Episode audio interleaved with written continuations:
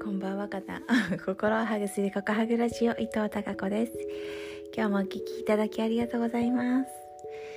今日はですね今1月3日のうんと午前3時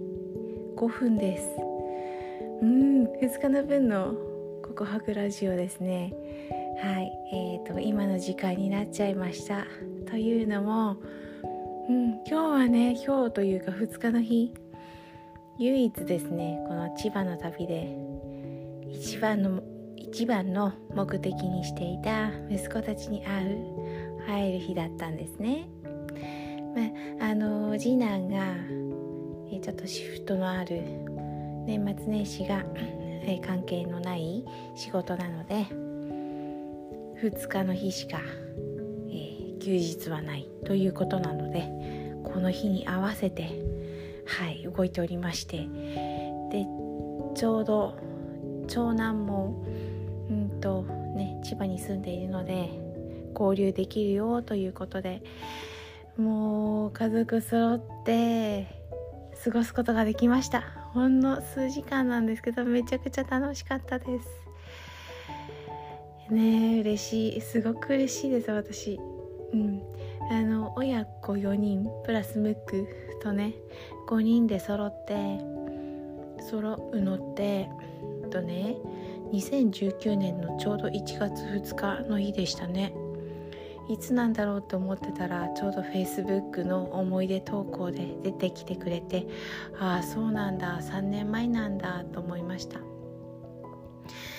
それくらい貴重なんです。家族が離れて暮らすと全員が一堂に会して集まれるっていうのは本当に本当に貴重な機会でうん特にその年末年始とかねあの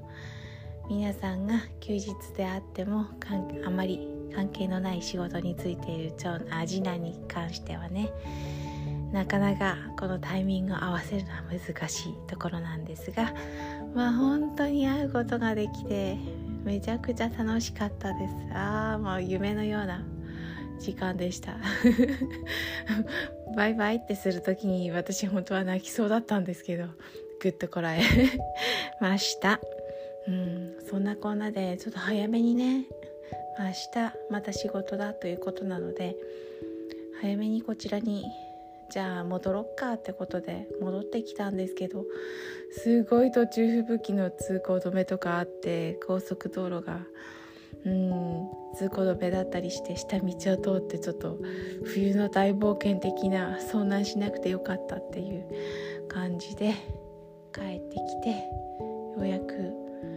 うんだいぶ予定よりは遅くって2時頃午前2時頃着いて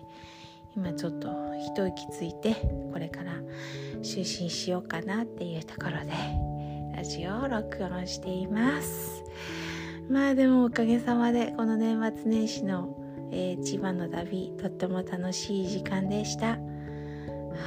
い雪が帰ってきたら雪が大変なことになっているので明日は雪かけかな？旦那さんが。そんな感じです。はいそれではまた皆さん明日もひまわりのようなたくさんの笑顔の花が咲きますように。